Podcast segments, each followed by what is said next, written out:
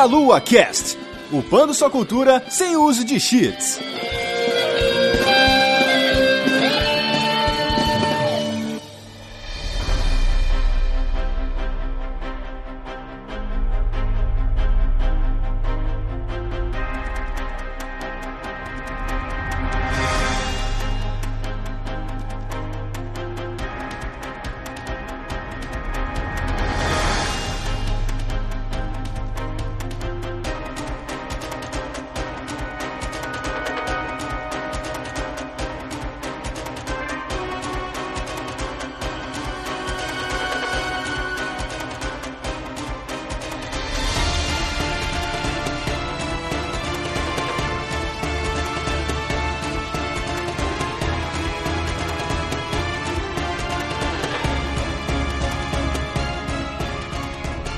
Saudações, queridos ouvintes. Está começando mais um Meia Cast. Eu sou o Renato Seveniani e estou aqui com meus amigos Manuel. Porque não adianta, cara. O melhor personagem mesmo é o Zero. Inclusive, devia ser o protagonista.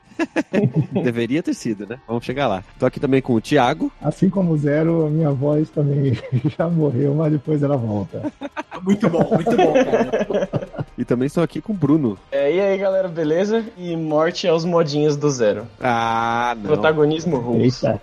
Não, não, não, não. O que é protagonista e deveria ter sempre sido protagonista é o Bass, né? Todo mundo sabe disso, né? Mas tudo bem. A gente não tá falando dessa série agora.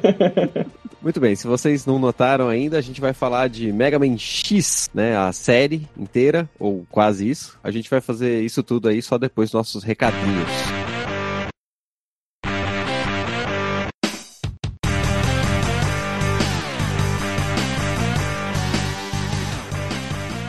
Bem, fizemos uma pequena pausa para passar alguns recadinhos para vocês. Dentre eles é que está se aproximando a Brasil Game Show, que será de 10 a 14 de outubro na Expo Center Norte em São Paulo. Então, se você ainda não comprou seu ingresso, compre, porque os ingressos estão se esgotando, os lotes estão vencendo e você não pode ficar por fora da maior feira de games da América Latina, que terá grandes celebridades esse ano, como, por exemplo, o dublador do Mario, Charles Martinet, dentre outras celebridades que estarão no evento. Então, garante seu ingresso com o mais rápido possível para que você possa desfrutar do melhor evento de games e vir nos abraçar também, que estaremos lá todos os dias. A delícia estará presente todos os dias no evento para você nos encontrar e dar aquele abraço delícia. E também, se você quiser nos apoiar, você pode se tornar um padrinho do Meia Lua a partir de um real por mês no cartão de crédito nacional e internacional e no boleto bancário. Você poderá ajudar a fazer a delícia a crescer, a continuar seus trabalhos, a ter equipamento, sustentar servidor e você assim nos ajuda também. Se você não tiver como nos ajudar em dinheiro, você poderá nos dar 5 estrelas no aplicativo que você estiver usando para escutar o podcast no iTunes ou outro aplicativo de podcast. E lembrando que agora estamos no Spotify, então você poderá ouvir a delícia no Spotify aí do seu celular, do seu computador, enfim, aonde você quiser ouvir o nosso podcast. E por fim, se você quiser divulgar o seu produto, a sua marca nesse espaço aqui desse podcast, você poderá entrar em contato diretamente com a gente no e-mail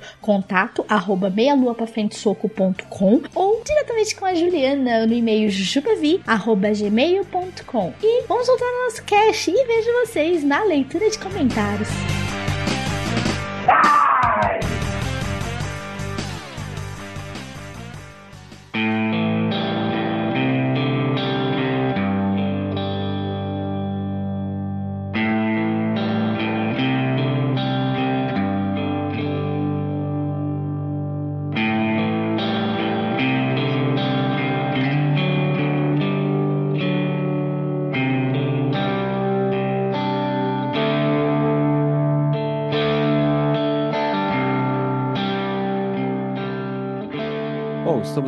volta. Vamos falar aqui de Mega Man X, a série bonitinha que nasceu no Super Nintendo, que deveria ter continuado lá. E a gente vai começar aqui só estabelecendo que a série X se passa 100 anos na timeline do Mega Man, né? Depois do Mega Man original, da série clássica. E conta aí com personagens completamente novos, ou nem tanto assim. Mas a gente vai entrar no mérito da história e desenvolvimento de cada jogo individualmente aí. Eu acho que antes a gente podia só falar para todo mundo que não jogou esses jogos e pretende jogar, eles já foram lançados e relançados dezenas de vezes aí em várias plataformas, né? E mais recentemente a gente recebeu aí pelas mãos da Capcom diretamente e para todas as plataformas, né? Mega Man Legacy Collection, né? Mega Man X Legacy Collection, que eu ainda não joguei porque eu quero comprar pro Switch e tá caro ainda, mas o Manuel jogou já, certo, Manuel? O que, que você achou aí do, do joguinho? Cara, eu peguei na terça-feira, eu já tava contando os minutos aí pro jogo via tona. Eu joguei, mas confesso que, desculpa, eu só joguei o, X, o X4, que é o melhor. Já foi direto nele. Caraca.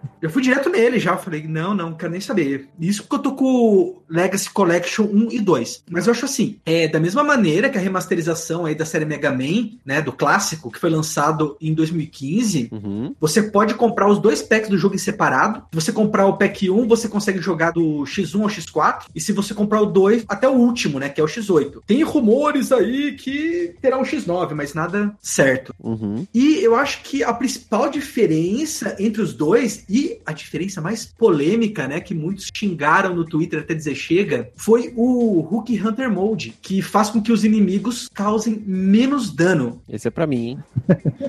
É, essa é pra qualquer um que esteja frustrado, né? Que já esteja no chefão, esteja com a última vida e fala: Não, não quero voltar essa fase toda. Mas dá pra fazer no meio do jogo, é isso? Você pode simplesmente dar um start e... Isso, dá pra fazer a qualquer momento do jogo. Legal. Você só aperta, aperta Start, coloca lá Hook Hunter Mode e já era. Você começa a sofrer 20% menos de dano, né? É praticamente um Easy Mode que pode ser ativado assim a hora que você quiser. Ah, é bacana. Ué, que da hora. As pessoas podem não ter gostado, mas eu gostei. Não, e é incrível que é realmente a qualquer momento, é a, a qualquer loading, a qualquer coisa, assim, tudo mais. Tá tranquilo pra você ir lá e ativar isso. Antes de começar o jogo, enfim. No meio da luta com o boss, né? Você fala: Não, não tô aguentando mais, minha vida está na metade. Deixa eu ativar. E quando você ativa, ele te avisa, olha, agora os inimigos causam menos dano? Ou ele não fala nada? Isso só tá Hook Mode e acabou. Não, ele só ativa. Na opção, quando você aperta Select, abre o menu. E aí ele vai estar lá, você quer ativar isso daqui? Isso daqui vai deixar o jogo com uma experiência mais de boas, mais leve. E aí você ativa, você coloca assim, sai e tá ativado, tá ligado? Aham. Não tem nenhum aviso, tipo, ah, a partir de agora o jogo vai ficar mais tranquilo.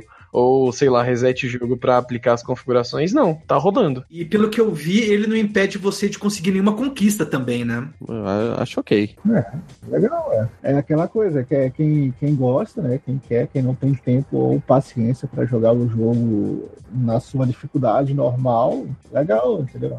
Eu acho que isso é bom, principalmente para atrair os novos jogadores, né? Uhum. Aquela pessoa que não está acostumada com a dificuldade é, que muito no- de nós tivemos quando nós estávamos na geração 16-bit, 32-bit, né? No Super Nintendo e no PlayStation, que era uma dificuldade bem mais elevada que a maioria dos jogos de hoje em dia. É, até porque naquela época a gente jogava videogame só, né, cara? Não fazia mais nada. Hoje, com trabalho, É, pois é. tanta coisa pra fazer, cara, é, se puder facilitar a experiência, nem que seja um pouquinho, eu acho válido, sim. E é opcional, né? Isso, totalmente opcional. Inclusive, ele começa desativado. Ah, muito bem, muito bem. Eu acho que a Capcom ela não quer vender um jogo apenas pro pessoal que viveu essas antigas gerações, mas sim pra todos. E para ela conseguir atrair todo esse público, né, ela colocou aí essa feature. Ah, bacana. Porque assim, mesmo eu que joguei alguns dos jogos de Mega Man, eu não joguei todos da série clássica nem da série X. Pulei o 4 e joguei o 5 e depois eu não joguei mais, né? E pra mim, poder jogar todos eles e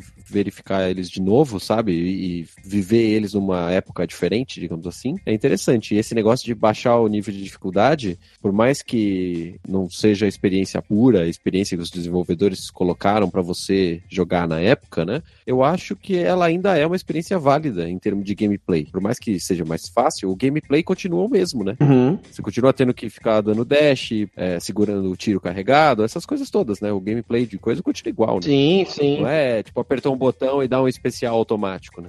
É, sim, sim. Né, o gameplay pode continuar o mesmo, mas os gráficos, várias opções gráficas, cara. Então você pode deixar o jogo da maneira como você quiser. Você pode deixar o seu Mega Man da mesma maneira com a qual você se lembrava. Você pode deixar, por exemplo, tamanho de tela, tanto widescreen, né? Aham. a tela assim puxada para HD, né, como os monitores das TVs de hoje em dia, como também colocar no formato da TV de tubo, para quem jogava os jogos do Super Nintendo, Uhum. ou ainda em formato de quadrado. Como algumas pessoas jogavam no PC, né? Que você deixava ele no formato de janelinha para você jogar. Só não jogue em tela cheia, gente, por favor. É, Então, a minha pergunta era se ele estica a imagem pra ficar em 16 por 9 Estica. ou se eles fizeram um remaster ali que tem gráficos que foram expandidos, entendeu? Se eles realmente têm mais tela. Hora da polêmica. O Thiago não gostou, mas eu gostei. Então eu acho que a minha interpretação foi que eles refizeram o gráfico, porque eu acho que ele fica mais bonito ainda do que o original. Ah, agora, o Thiago eu acho que vai discordar de mim, né, Thiago? Eu acho, cara, que não vale a pena você jogar ele em tela cheia, porque ele apenas é, expande a tela, mas ele não redimensiona os pixels. Você perde muita qualidade para poder encaixar o jogo na sua tela. Pra mim, não, não vale a É, pena. pois é. Ele, ele não abre o campo de visão, né? Ele simplesmente pega a imagem e puxa mesmo e, e fica esticadão. Exato. Eu também particularmente não gosto. Vou fazer aí minha opinião junto com, com o Thiago.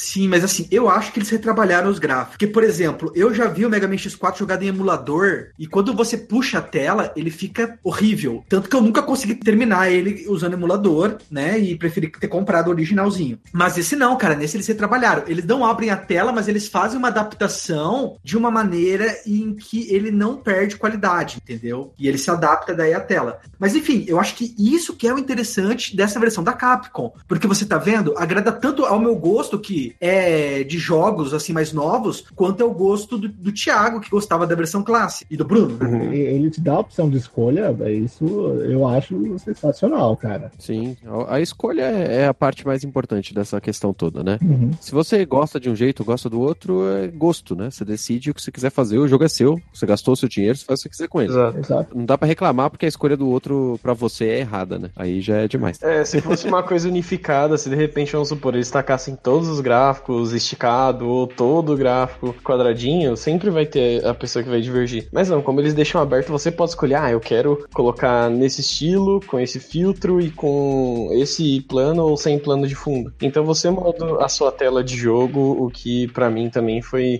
muito incrível ver isso. E de novo, é no mesmo esquema que você coloca ali o Rook Mode. Você simplesmente aperta Select, vai abrir o menu, você muda e ele muda automaticamente. E não para por aí, porque você também pode escolher os filtros, né? Que também devem causar alguma polêmica. Porque você pode escolher tanto o, um filtro que vai deixar ele com um pixel original, só que melhorado, né? Que é o Smooth Out. Você pode deixar ele é, retro CRT, né? Que vai simular aqueles velhos monitores de tubo, né? Então daí você vai ver o jogo além de uma resolução mais baixa, com umas linhas meio esverdeadas e quadriculado, como que era a versão de tubo dos monitores, né? E também na versão original. Ah, legal. Eu prefiro jogar na original, olho tubo. Sinceramente, eu não curti esse smooth aí que eles fizeram.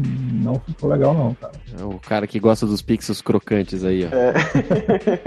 Ah, se tivesse feito bem feito, eu até achava legal, entendeu? Só que eu não achei. Eu, particularmente, não gosto dos scanlines, as linhazinhas. Hum. Se isso afetar muito o visual do, do jogo, eu normalmente não, não curto também, não. Então, na hora que eu comprar o meu, eu vou ter que fazer uns testes aí pra ver que, que, qual que vai ser a minha escolha. Vamos, vamos ver o que, que acontece. E eu diria que ainda você vai acabar mudando as configurações de jogo pra jogo. Você vai entrar no X e vai falar, hum, talvez aqui caiba melhor esse daqui. Com certeza, com certeza. E de repente no outro você vai mudar. Assim, né, novamente. Foi mais ou menos o que eu fiz, assim, cada vez que eu entrava num jogo, eu também peguei o X, que pra mim é um dos melhores, assim, da série. E depois, tipo, foi pro X4, eu mudei, e aí, sabe, cada vez que foi entrando em um, eu fui mudando, assim, as configurações. É, mas talvez, talvez por isso também que eu tenha preferido as configurações modernas no X4, porque eu não joguei o X. Porque eu acho que quanto mais antigo, mais delicado é mudar. E às vezes a mudança pode ser pra pior. Sim, sim. Vocês, vocês são todos errados, viu, gente? Você, você pega um jogo desse, cara, você tem que começar do começo.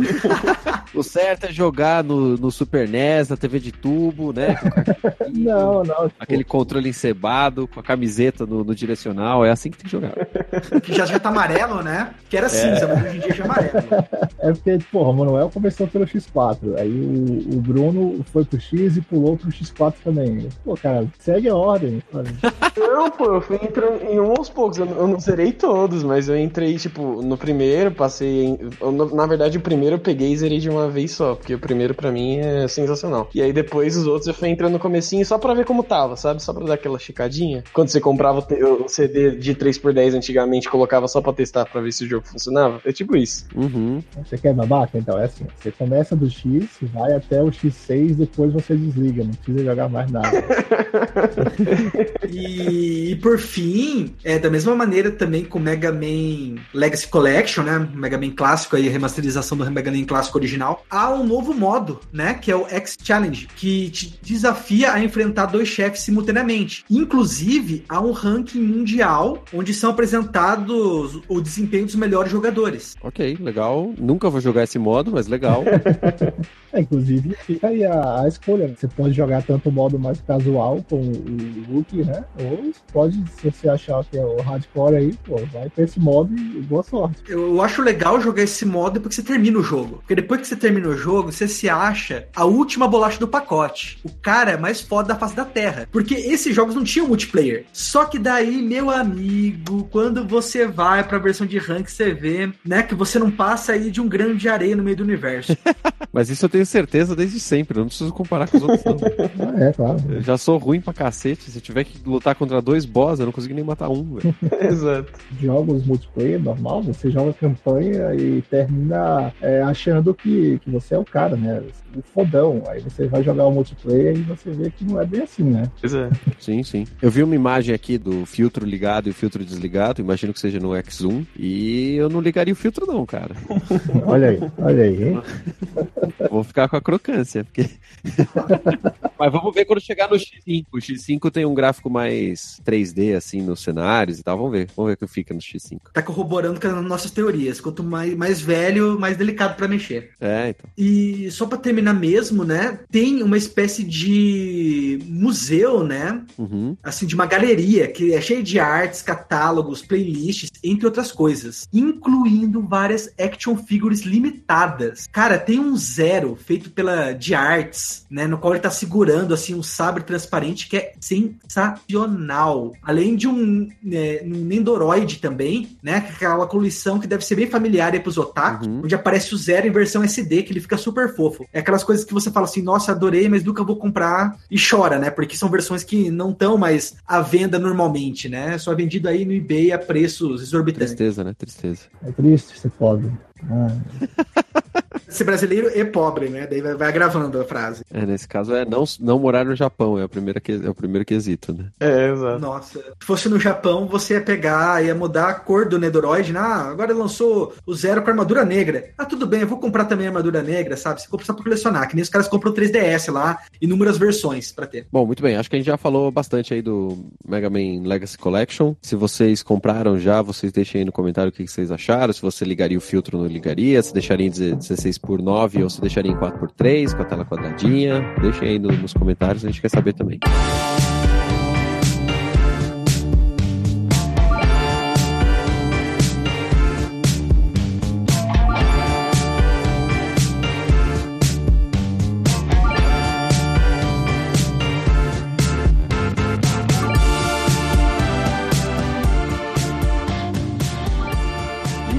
E vamos aqui falar da série, né, cara? É pra isso que a gente veio. A gente começa com o Mega Man X, que a gente tradicionalmente chama de X1 só por Conveniência, né? conveniência, é. Bruno, quer falar aí? Seu, seu jogo favorito aí da lista? Nossa, não, com certeza. Pra mim, assim, de longe, é um dos melhores jogos, pelo menos de todos os tempos que eu já joguei no quesito diversão, sabe? Tudo pra mim sempre foi maravilhoso. Pera, você tá falando que ele, ele não é só um dos melhores do Mega Man, ele é um dos melhores ever. É isso que você tá falando? Na- no meu quesito, eu vou sentar, vou jogar e vou me divertir, pra mim, com certeza. Da minha vida, é um dos melhores jogos, assim. Caraca. Ele principal, mas tem outros também da série Mega Man e conforme for chegando a gente vai citando. É, é muito legal assim, porque apesar de ser o primeiro jogo, ele não te joga num canto onde você já vai entender tudo que tá acontecendo, nem nada do tipo. Uhum. Na introdução ainda tem uma partezinha que dá a entender, vamos supor, um login ali do computador.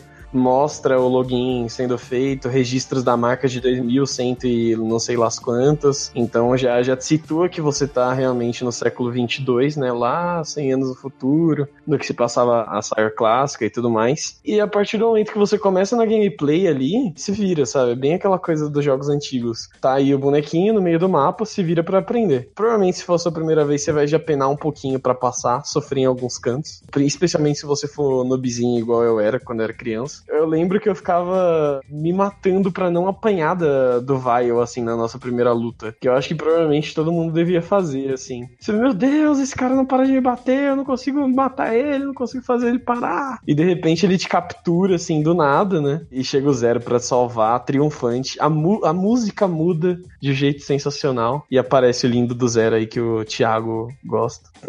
não, não só o Thiago, viu? Eu, eu vou tatuar do Zero numa, numa das minhas panturrilhas, em breve. Boa. Opa, eu sou mais fã do X, tá? Quem bala pelo Zero e seus lindos cabelos dourados é o Manuel. Então errei, me desculpe. Eu prefiro o Zero também. Quase uma ofensa, hein? Cuidado. 2 a 2 aqui no cast, né? o bom é que a gente prezou pelo equilíbrio, né? Claro, claro. O interessante é que o, o Inafune fala que o Zero era para ser o protagonista da, da série, né? Não ia ser Mega Man X, ia ser outra coisa. Tanto que depois ele, para satisfazer os desejos pessoais dele, fez o Mega Man Zero, né? Ah, sim. Desejos pessoais. e colocou a partir do 3 ser possível jogar com o Zero, né? Mas a gente já chega lá. Uhum. O que eu acho mais genial do Mega Man X, cara, é que ele te ensinou a jogar jogar de forma inteligente, né? Que é ele pega o level design, faz você cair naquele buraco lá. A única forma de você sair de lá é escalando a parede, coisa que até então o Mega Man clássico não fazia, né? Então ele te ensina a, a fazer isso com elementos do próprio level design. E para mim isso é genial. Eles deixam, ó, você tá aqui num campo aberto, então primeiro você vai aprender a atirar. Aí você vai, matou o primeiro bichinho lá que aparece a rodinha, chega aquele robozinho que atira ou, ele ou eletricidade ou bombinha. E aí você provavelmente vai ter que aprender a pular naquele, naquele momento. Claro que, né, não era tão difícil, sei lá, oito botões para você ter ação. E você já estava acostumado a jogar videogame no geral. É, isso. No mínimo o seu Super NES veio com Super Mario, sabe? Você já sabia que algum daqueles botões ia pular, o outro ia bater, né? Aquelas coisas Sim, assim. exatamente. Você chega naquele abismozinho e, poxa, como que eu vou sair daqui, sabe? Você vai tentando até que uma hora, provavelmente você vai descobrir que você vai subir ralando a parede, né? Uhum. E o jogo não te ensina isso. Não aparece um prompt na tela falando, olha, aperte tal para pular. Você pode escalar paredes. Não, ele te ensina jogando. Isso é excelente, cara. É, isso era uma característica de muitos jogos dessa época, né? Sim, sim. Até os antigos, os Mega Man antigos faziam isso também. Ainda fora disso, ele te mostra, ó, tem pulo que você vai estar tá tranquilo para dar, tem pulo que você vai ter que esticar lá na ponta do último pixelzinho aqui desse da plataforma para pular. Você vai ter que ser muito ligeiro para escapar em alguns momentos, sabe? Com o chão caindo, com o bicho vindo do nada, sugar a sua vida. Se no começo do jogo você, tá, você tem a necessidade de ser perspicaz para fugir desses momentos, então a partir dali o nível, o degrau só sobe. Eu que vivi realmente essa época e fiz a transição aí do Nintendinho pro Super Nintendo, era uma coisa muito engraçada porque na época nós não compreendíamos que o Mega Man X era uma outra série. E quando passou aí pro Mega Man X, a gente falou, pô, mas foi direto pro 10? É, sim, sim. O que que tá acontecendo, cara? E o legal é que, assim, se você jogava os Mega Mans antigos, nesse Mega Man X dava um show, porque ele colocou muitas outras mecânicas que ajudavam bastante na desenvoltura do gameplay, como o Dash, entendeu? O Dash, até o Mega Man clássico, você tinha que apertar o botão para baixo e o pulo, e era um Dash curtinho, né? Que ele dava meio que de trás para frente, era meio que quase um carrinho de futebol. Uhum. A partir do Mega Man X, cara, ele dá um dash muito intrépido, ele se joga o corpo para frente com tudo, o que ajuda para você fazer os pulos, né, como foi dito, entre outras coisas. Sim, sim. Foi até legal você falar do dash, porque não estava presente né, no início da gameplay, não tá presente. É até estranho quando você começa a rejogar o jogo e na primeira fase você não tem o dash, sabe? Vai, o botão, o dedo vai no dash, ali pra dar, e não dá, e é meio estranho. Mas a partir dali, se você segue, digamos, o script, porque assim, você saiu da primeira fase, o Zero veio, te salvou, você vai pro mundo, digamos, quase que um mundo aberto, vai? Um pseudo mundo aberto. Que você tem a disponibilidade de você ir pra onde você quiser, a partir dali Não. e fazer Não. a história do seu Não. jeito. Mundo aberto, não. Não. Eu sou fã número um de jogos de mundo aberto, é meu subgênero favorito, e não. É um pseudo mundo aberto. Eu tô, eu tô fazendo aspinhas aqui com a mão, aspinhas, aspinhas. É que o mundo, o mundo não é aberto porque você tem que sair do hub. Ele é um hub de fases igual o Mario 64, igual o Super Mario World, só que ele deixa você ir pra qualquer fase, né? Igual a quase todos os Mega Mans anteriores, né? A maioria dos Mega Mans, porque o Mega Man clássico também você pode escolher, né? E geralmente também você começa a primeira fase como sendo obrigatória, a partir da segunda você já pode escolher pra qual fase você vai e qual chefe você vai enfrentar. Meio que um, um protótipo padrão da série, assim, né? É até legal. Como eles vão mantendo isso, apesar de todas as outras evoluções e ou cagadas que eles vão fazendo ao redor disso. Mas, assim, se você segue lá o, o scriptzinho, digamos, pré-programado, que eles deixaram meio que, se você seguir essa ordem vai dar bom, você vai lá na fase do pinguinzinho, logo no começo você já consegue o dash e ele já te introduz as cápsulas de melhoria, né? De upgrade, assim, que você vai tendo na sua armadura. E a outra mecânica também é, que foi nova, que eles colocaram nisso, e que depois também tem uma surpresinha no final, um easter eggzinho com uma dessas cápsulas. Mas que é muito legal e, e te estimula também a procurar outros pontos no jogo, porque tem alguns pontos que vai aparecer a cápsula muito fácil na sua cara, e alguns que vão estar bem escondidos e você vai ter que, sabe, se virar um pouquinho pra achar. Uhum. Mas, mas vamos falar sobre esse easter egg, cara. Porque esse easter egg você não pode deixar de lado. Porque esse easter egg depois ele apareceu no 2, apareceu no 3 e é sensacional. Incrível. Porque é uma lógica capconiana, né? Por que não pegar e fazer um crossover com Street Fighter? Sim, desde a geração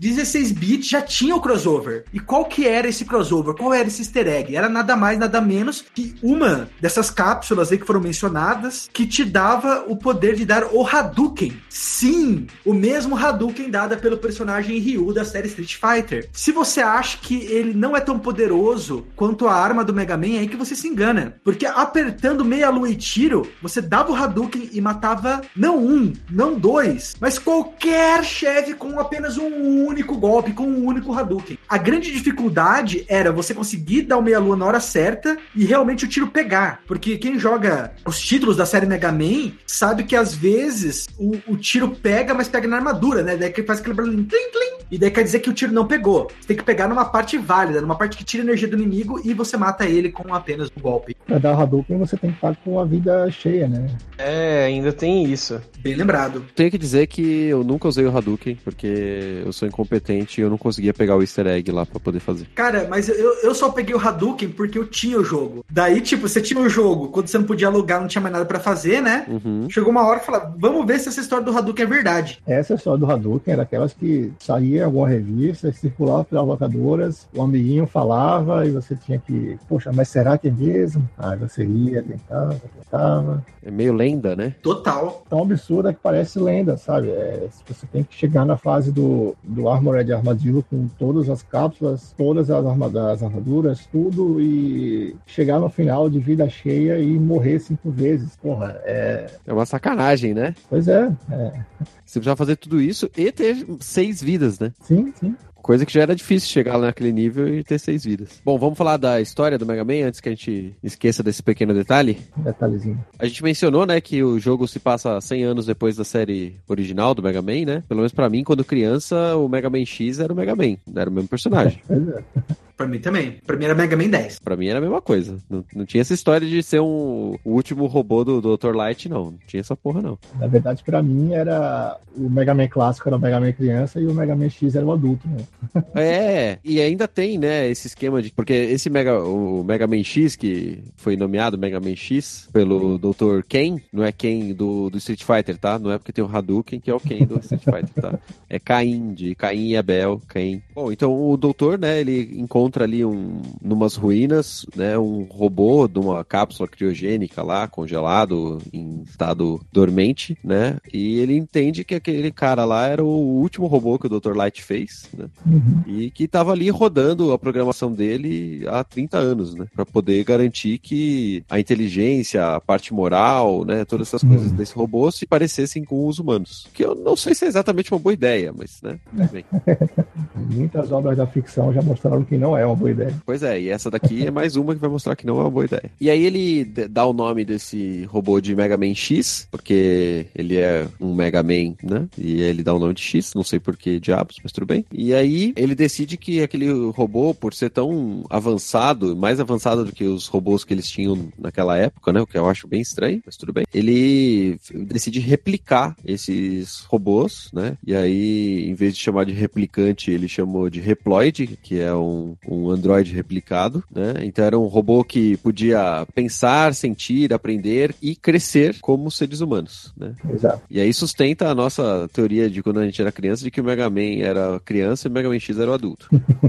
Inclusive, o Dr. Light, quando criou o X, ele era muito avançado para a humanidade daquela época. Foi por isso que ele resolveu é, deixar ele guardado, né? Aham. Que era para ele despertar só quando a humanidade tivesse é, condições de, de lidar com um robô daquele nível. É. Um Reploid, né? Sim, sim. É, o X nem é um Reploid, né? O X é o Android original ali. Aí é, é o único que não tem esse nome, né? Dentro do, do conjunto todo ali de robôs que vão nascer a partir dali, né? E aí o problema é que esses Reploids, eles, por terem capacidades próximas das capacidades humanas e características de pensar, né? De entender as coisas, de aprender, alguns deles acabam partindo para execução da maldade, né? Das coisas ruins. Eles começam a, a assaltar, começam a explodir coisa, né? E aí esses caras, eles dão o apelido de Mavericks. Exato. E aí, né, considerando que os Mavericks estavam causando muito e eles eram robôs extremamente avançados, né, para situação da época, o governo pede ajuda, né, pro Dr. Ken para poder estabelecer uma força de caçadores de desses Mavericks, né, para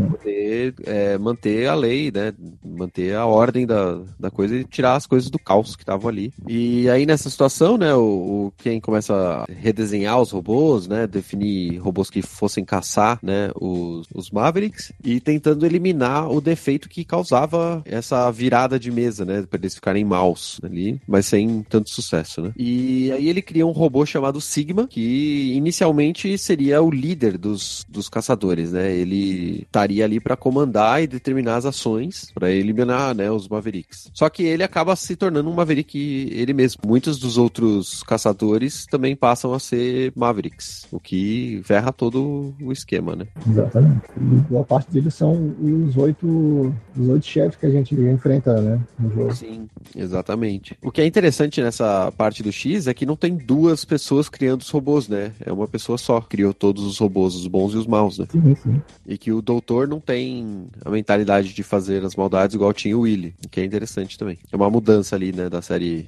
clássica pra esse daqui. Apesar de que, né, quando você vê mais a fundo aí, você descobre que, na verdade, eles se rebelaram por um vírus criado pelo Dr. Willy, né? Ah, sim, é. No final das contas, cara, é, o Willy sempre ocupado, tem jeito. culpado, né, para o bem ou para o mal, né? Porque a gente vai ver, não sei se agora, o, o- quando ele chegar lá pro X5, e uma das maiores criações do Dr. Willy, na verdade, é pá, pá, pá, pá, o Zero. Nossa, é, isso é tenso. Inclusive, é o Zero que pega e fica transmitindo esse vírus, né? Se eu não tô enganado. Ah, então o que acontece é que a força de, de caçadores, né, acaba sendo resumida ao X e ao outro caçador que tinha, né, que era o Zero. E eles dois têm que é, acabar com todos os robôs que se tornaram Mavericks, né, os outros Hunters, e também parar o Sigma. E aí começa você como jogador, né? Você vai enfrentando os robôs, aí você pode definir a ordem dos oito lá. É, tudo segue a- o mesmo modelo da série do Mega Man clássico, né? Você tem oito inimigos, você derrotando um deles, você consegue um determinado poder, e esse poder é a fraqueza de um outro inimigo que tá entre esses oito. E você eliminando esses oito inimigos, você começa a ir em direção ao chefe final, que na maioria das vezes é o Sigma, né? Tem às vezes duas, três fases antes, e do final é o Sigma, que vai ter aí é, dois ou três formatos diferentes antes de realmente morrer. Morrer. Sim, sim. É, só que existe outro carinha também aí antes do Sigma, que não é nem amigo dele, mas também é inimigo do Mega Man, que é o Vaio, né? Vavá, como muita gente chama, né? É, o nome em japonês dele é Vavá, não é isso? Sim, sim. É, é Vava, né? Só que a galera chama de Vavá, né? Eu, eu, eu pensei que era Vavá só pros íntimos. É só pro Sigma. É o Boba Fett, né? Sim. É o Boba Fett. O Inafune vai negar até a morte, mas a gente sabe a verdade. Pois é. E nessa primeira batalha que ele tem com o Vile, ele quase morre e o Zero salva ele, né? Porque essa é a missão do Zero no- nos jogos todos de Mega Man, é salvar o, o X, né? E morrer. E morrer no final. O Zero é o correspondente ao Wiki de Fênix e ao Piccolo no Dragon Ball.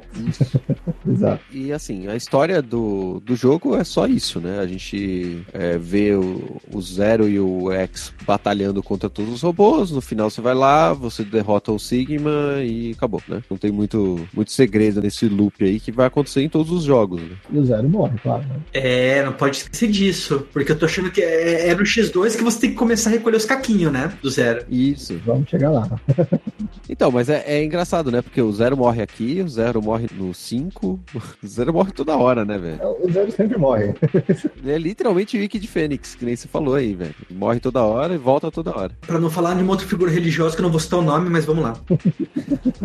É, aí tem toda uma parte do Sigma ficar fugindo de um lado pro outro, dele comandar uma ilha, bababá, e ok, né? Tá tudo certo aí, não tem muita coisa nessa linha. Acho que a gente só tem que lembrar que o, Mega Man X é, foi lançado pro Super Nintendo, né? Em 1993, no finalzinho de 93, é quase 94, foi dia 17 de dezembro, né? E ele acaba, de, de alguma forma, né? É, estabelecendo um, um parâmetro também para jogos de plataforma, né? Exato. Assim como a série antecessora de- da- dessa daí, né?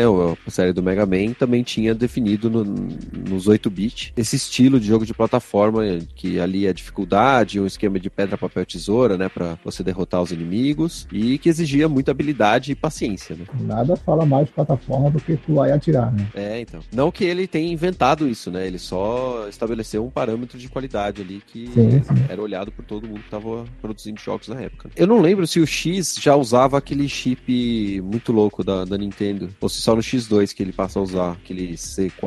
Eu acho que foi no X2 só que começou o CX4. É, né? Daí é, é aí que começa, que a Nintendo começa a ficar usando, é, melhorando o hardware diretamente no jogo, né? O jogo já vem com melhoramento de hardware. Não há um melhoramento de hardware para o console. É o próprio cartucho, né? É, em vez dela lançar um novo modelo de Super Nintendo, ela definiu que colocaria um chip processador extra ali, né? Nos cartuchos. O cartucho fica mais caro, né? Mas pelo menos ela não precisa mudar o hardware, né? E todo mundo pode jogar o mesmo jogo. É uma ideia interessante, né? Considerando o que a gente tá fazendo atualmente, né? De ter versões mais novas dos consoles, que normalmente tem um poder a mais de processamento.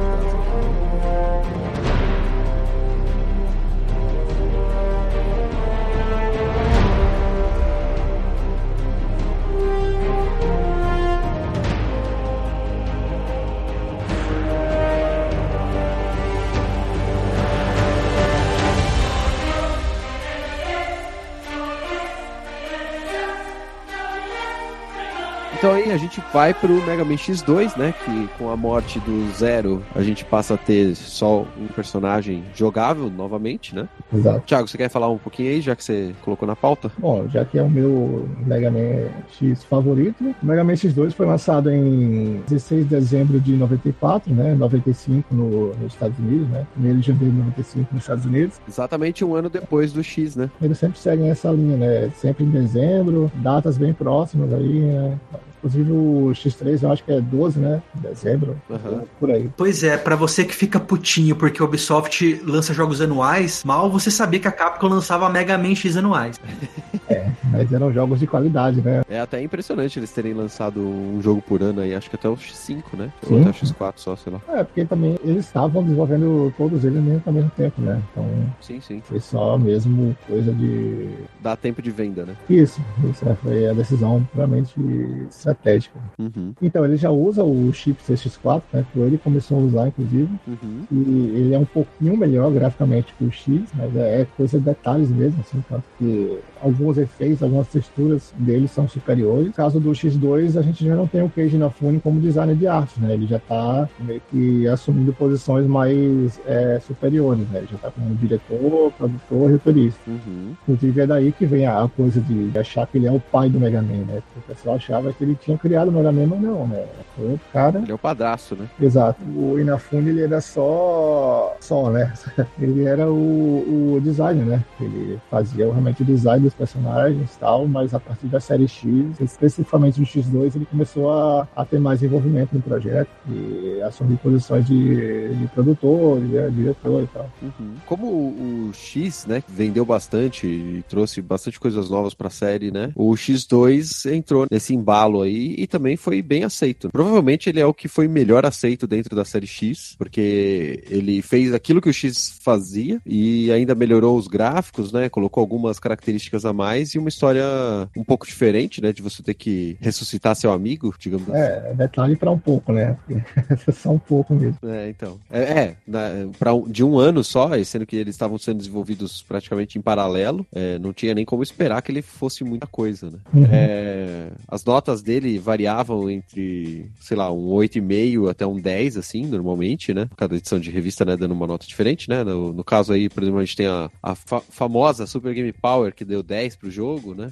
E- então, assim, era um jogo que realmente fez muito sucesso, né? Tanto de crítica quanto de público. É, ele é provavelmente o jogo que eu mais joguei do, do Mega Man. Bom, acho que o meu também, né? É, principalmente comparando com a série original. Eu joguei, acho que eu joguei mais desse. Mesmo ele sendo alugado. Eu nunca tive um cartucho do Mega Man na minha vida. E esse aqui é provavelmente o que eu mais aluguei na minha vida, do, do Mega Man, né? Eu ia jogar mais de locadora. Você ia lá na, na locadora jogar? o quanto eu gastei já. Nossa, Eu tô me sentindo playboy do grupo, né? Porque eu fui o único que tive o Mega Man X, foi o primeiro. porra. Opa. Eu não comprava muito jogo porque a locadora era muito perto da minha casa, assim. Então eu tinha, sei lá, Super Mario World, Super Mario Kart, sei lá, mais dois, três cartuchos. Tipo, Mortal Kombat 2, co- coisas, coisas do tipo. Eu não tinha muito cartucho, não. Eu alugava tudo, cara. Eu não cheguei a ter nem 10 cartuchos Super Nintendo, mas Mega Man era uma coisa assim que na, principalmente na época era tão impactante pra mim, porque eu vim do Nintendinho, né? Uhum. Então daí eu tive que ter o primeiro, mas também tive só o primeiro, mas nenhum. Porque Mega Man não enjoa, né, cara, também. Você pode jogar isso aí à vontade, que, que vai continuar divertido, sabe? Sim. Até hoje, inclusive. Tanto é que tem relançamentos milhões, né? Sim, sim, exato. Bom, a história desse jogo, né, conta seis meses depois que o Sigma tinha sido derrotado, né, os outros Mavericks também, e que o Zero se sacrificou para conseguir essa vitória. E, obviamente, um novo grupo de Mavericks é, localizado, né, numa fábrica que estava lá em produção e tal. O X novamente vai lá para destruir a fábrica e matar o Sigma e aquela coisa toda, né? A gente gosta de Mega Man, ele até tem uma história complexa, se você for considerar assim, mas em questão de como ele te explica isso no gameplay, é bem direto, né? Você tem robôs, mate os robôs, salve o mundo. Ah, e sinceramente, cara, só precisa disso, sabe? É, jogos desse tipo de plataforma, é, assim, é Metroidvania, inclusive, eles valem só pelo gameplay, né? A história acaba ficando um pouco de lado nesse caso, porque a diversão supera. Sim, sim. Nem poderia, né, cara? Eles tiveram. Eles fizeram quase desenvolvimento em paralelo. E não, dá, não dava muito pra eles pegarem e se focarem na história. Tinha que se focar mesmo no gameplay. E, me dá, e já que foi um jogo lançado um ano depois, dá uma aperfeiçoadinha, né? Sim, sim. Bom, a gente tem aí então três principais, né? Os Mavericks Serges, Agile e Violent, né? Que são os ex-hunters. Exato. E eles tomam controle do Polo Norte. Olha só que bonito. Coitado do Papai Noel. E aí eles meio que tomam o papel do Sigma, né? Eles são os, os líderes. E o Serges tinha recolhido os pedaços do corpo do, do Zero. E aí você tem que ir lá pra poder é, reavê-los, certo? Esse aqui acho que é o primeiro Mega Man que tem uma divisão é, na história, né? Porque ele vai depender se você coletou todas as partes do Zero ou não, pra você ter um final específico, né? Isso. Se não me engano, as partes do Zero elas te davam poderes diferentes, não é isso? Hum, não necessariamente. As- é porque as partes do zero, cada uma dela tá, delas tá com um desses X-Hunter, né? Tem uma com Violent, tem uma com Surge e tem uma com Agile. E eles ficam perseguindo o X em todas as, as fases que ele vai, só que eles estão geralmente em partes escondidas da fase. E você pode muito bem passar pela fase sem enfrentar eles. Entendi. E aí você não pega a parte do zero. Aham. E tem um efeito no final do jogo. E aí, se você consegue todas as partes, né, do zero, você leva lá pro doutor e o doutor tenta remontar o corpo do zero. Se você não consegue, então basicamente os Mavericks ganham, né? É, se você não consegue as partes do zero, quem na verdade aparece aí por trás de tudo é o Sigma, né? Olha só que, que novidade, né? Sim. Aí o Sigma aparece e ele aparece com um zero negro, né? E ele reconstruiu e você tem que lutar contra ele. É uma luta bem difícil. Sim, verdade. Se você recuperou as partes do zero, o Sigma ainda aparece com esse zero negro, mas o zero verdadeiro destrói ele. E você não precisa ter essa luta. Então, mas aí é porque quando você junta todas as partes, você tem o chip, né, original de controle do zero. Isso. E se você não consegue, aí o chip vai parar na mão do Sigma. E aí Exatamente. ele fica com o poder do zero de verdade. Sim, sim.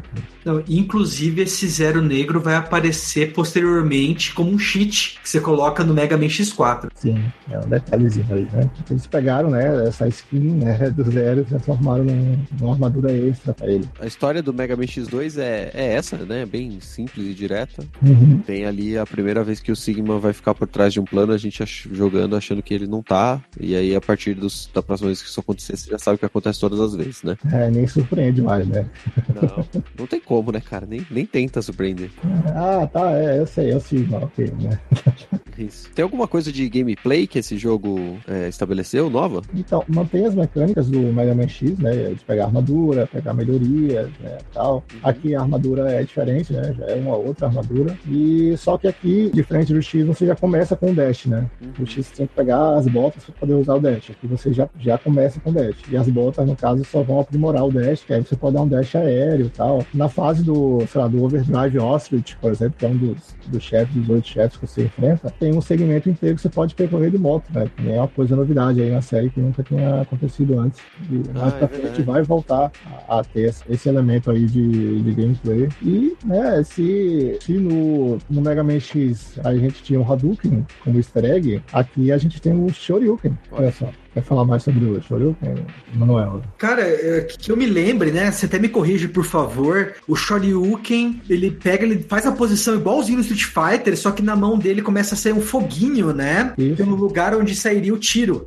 E é, e é o mesmo processo. Você dá um Shoryuken, você só pode dar quando sua vida estiver completa. E se você acertar o inimigo, ele morre instantaneamente. Isso. É legal. E ele realmente é, é- é a posição mesmo. Ele se projeta pra cima, assim, bem é, numa velocidade bem alta. E se pegar em alguém, meu amigo, já é. É, eu acho que ele só não fala mesmo Shoryuken porque nessa época os personagens não falavam praticamente nada. Você só, na hora dos diálogos, só ouvia a legenda e o. Ah, mas no- ele fala Hadouken. Mas podia, né, cara? Nossa, imagina que charme o Mega Man falando Hadouken. Mas ele fala, no X ele fala. Ele fala! Ele fala. Nossa, cara! Ele fala com a vozinha bem fininha. Hadouken. E no X2 ele fala Shoryuken também? Não, no X ele não fala nada. Essas coisas aí eu não tinha a menor noção, cara, quando eu era criança. Eu passava batido, passava batido. Eu já ficava feliz em acabar o jogo. Eu já tava muito feliz acabando o jogo. Era sempre final ruim, mas eu só ficava feliz. Aí a gente tem o X3, que é o último que foi lançado pro Super Nintendo, lançado aí um ano depois do X2, né? Ele é o último lançamento, né, que teve pro Super NES. Depois a gente vai entrar na fase dos 32 bits. Ele mantém a mesma estrutura da série, né? É o primeiro jogo que permite você controlar o Zero, apesar do Zero estar capado esse jogo, né? Ele utiliza o chip CX4 que a gente mencionou ali no, no X2, né? Que melhora os gráficos tridimensionais, as transparências, etc. Ele recebeu diversos relançamentos depois, né? Para PlayStation, Saturno, Wii U, PC, um monte de coisas do tipo. Aí a gente falou, né, que o Inafune se tornou diretor do jogo, no, no X2, aqui ele continua nessa mesma linha e a única, os únicos personagens que ele é responsável por- pelo design é- são os três que ele já tinha criado lá no X, né? Que era o X, o Zero e o Vile. O resto é tudo pelo time de desenvolvimento ali, né? O que eu acho interessante nesse jogo, a questão de desenvolvimento, é que ele foi feito por, um- por uma empresa terceira, não foi feito pela Capcom, né? Ele foi feito pela Minakuchi, Nossa. que era a mesma responsável dos jogos do Game Boy e daquele Willy Wars que era pra Mega Drive. Sim, sim. Sim. Desde essa época a Capcom já terceirizava, né? Sim, Desenvolvimento. E ó que não era nem remasterização, era desenvolvimento do jogo original, hein? Pois é. sim, sim. É interessante que eles pegaram um estúdio que eles já confiavam, né? Que desenvolveu, acho que, quatro jogos pra Game Boy, né? E os jogos Game Boy são bons, né? São. Eu gostava, pelo menos. O Willy Wars também é legal. Então... É, o de Mega eu não joguei. O Willy Wars eu não joguei. O Willy Wars ele é um. Ele é quase um remake do, do Mega Man 2. Ah, sim, verdade. É um remaster, só que tem uma, alguma diferença. assim. O Mega Man X3 já começou a sofrer um pouquinho nas avaliações lá da, da crítica e do público também, né? Porque ele já era igual ao X, já era igual ao X2, né? E as versões dele pra PlayStation e Saturno eram, digamos assim, deixavam a desejar, né? Elas não eram tão decentes assim. Ah, mas é, é isso que as pessoas têm que aprender, ó. Desde essa época a Ubisoft ainda não aprendeu. Não dá pra lançar jogo da mesma série todo ano, porque você as inovações são mínimas e são quase imperceptíveis e isso acaba dando uma má avaliação e o jogo acaba vendendo menos e enfim, tudo começa a descer a ladeira. Enfim, esse ano a Ubisoft vai, vai, vai ver muito bem isso. Marca o que eu tô falando. Depende também, cara. Tratando, tratando-se de Mega Man, cara, porra, me dá mais do mesmo todo ano que eu tô feliz da vida. É o problema do Sonic, né? A SEGA não quer fazer mais do mesmo e aí erra, né? Sonic Force. Mas é, quando você quer mudar demais, é, aí você acaba né, perdendo um pouco a mão ali. É. Faz o que você faz bem, sabe? Muito bem. O plot, né, desse, desse jogo é sequencial ao X2. Agora a gente encontra o Dr. Doppler, que ele é um cara bonzinho também, que tá lá pra tentar achar uma solução pra evitar que os Reploids se tornem Mavericks, né? E aí ele consegue fazer isso, aparentemente, e consegue colocar com que todos os Reploids se reúnam e eles passam a viver num lugar chamado Double Town, né? Então você tem ali uma cidade utópica na- no qual não havia robôs se tornando Mavericks, né? O que era o objetivo no final das contas. O problema é que a gente tá falando de jogo de Mega Man isso tem que dar errado, né? Claro. Então essa paz aí não dura muito. Os Reploids que estão lá naquela ilha se tornam Mavericks, dominam a ilha, né? A cidade, no caso, não é ilha, a cidade. Começam a causar tal, e o X e o Zero tem que ir lá e resolver a parada toda, né? O pessoal acusa o Doppler lá de ter sido responsável, de não ter corrigido direito, papapá. E aí a gente acaba descobrindo que o Sigma tava vivo e que ele tava manipulando o Doppler, né? Pra variar um pouquinho. O Sigma tava vivo? Deus. Que plot twist, hein? Como assim, cara? e aí a gente vai lá, derrota os robôs todos, derrota o, o Sigma, né? E aí, a- assim como no X2, que tinha finais diferentes, o X3 tem dois finais diferentes, né? Você vai lá, derrota o Sigma, né? Primeira vez, aí o vírus Sigma continua existindo e ele tenta possuir o corpo do X. Aí os dois finais são, se você tiver deixado o Zero te- se ferir, né? Numa parte anterior ao jogo lá, ele vai acabar é, não conseguindo salvar o X e quem acaba salvando o X é o próprio Dr. Doppler, né? Que se sacrifica e coloca o antivírus, né? Pra derrotar o vírus Sigma. E se você tiver conseguido manter o Zero em estado decente, né? O próprio Zero é, coloca o antivírus na espada e derrota o vírus Sigma. Tem essas duas, duas opções aí. Como todas as outras situações, eu nunca fiz o final bom. Sempre fiz o final ruim. Na parte de gameplay, eu acho que ele era muito igual aos outros. Eu não lembro de nenhuma coisa muito diferente dele. Vocês lembram de alguma coisa? Também não. Além de jogar com Zero, né? Óbvio. É, Só o que muda mesmo é, é- são as mecânicas de gameplay que a, a própria armadura é, proporciona, né? Como, Ah, sim. é, como é uma armadura diferente, é outro gameplay, né? Outra mecânica. Tá? Sim, sim. Só isso mesmo, basicamente. É, mas continua sendo pular, dar dash, dar tiro, carregar tiro e acabou. Né? É, a diferença é que agora você pode dar um dash pra cima, né? Aham, um dash na parede ali. É, e também tem um easter egg aí. Manda aí. Ataque das corujas, hein? Tô apostando no ataque das corujas. É, Não, não. Na verdade, tem dois. Além da- das faces da armadura, existia pelas fases é, chips, né? Que você poderia instalar em, alguma- em algumas partes da armadura. Sendo que você podia instalar só um chip por, por parte, que ela aprimorava ainda mais a armadura. Mas se você não pegasse nenhum é, desses chips, na fase do Dr. Doppler, eu acho, você pode pegar uma armadura dourada. Não é a Cavaleiro de Ouro, né? Uhum. Tem todos os chips né, aprimorados. E outra que, se você fizer uma série de, de coisas aí, derrotar o Vario na fase secreta, usando a arma correta e tal, e, enfim, você chegar lá pro final do jogo, o Zero morre mais uma vez Sim, sempre morre. e ele te dá o sabre dele. Né? Ah, e aí sim. você pode carregar o seu Buster mais uma vez até o nível do sabre que tira bastante dano de qualquer inimigo.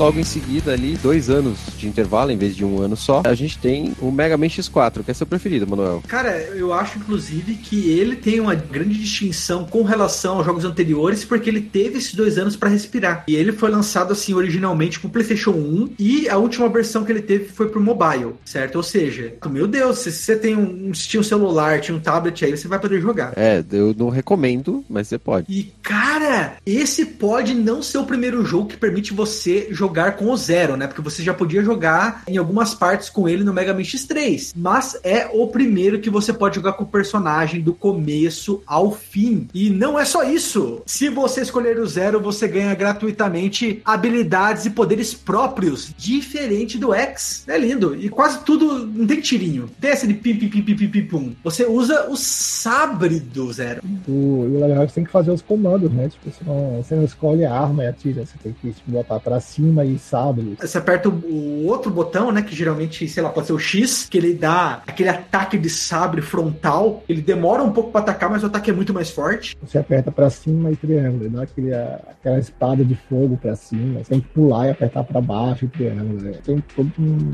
um sistema de comandos envolvido, sabe? Pra você dar os ataques. Não é que nem o X, basta você apertar Start aí, trocar de arma e tá tudo certo. Não, não, não. Você tem que saber o comando. E, e este é o segundo jogo que usa cenas de intervalo em estilo anime, né? Você tem cinematics. Sim, a gente não comentou, né? Mas o X3 na versão pra PlayStation e Sega Saturn, né? Tinha essas, essas mesmas cenas aí, né? É interessante lembrar ou lamentar que no Mega Man X Collection, muito dos opens, né, do jogo, que eram em japonês, que tinha umas músicas muito fodas, não estão presentes por causa dos direitos autorais. É, Deve ter vencido a licença. Né? Porra, não vou poder escutar a música do macaco no X5, que absurdo isso.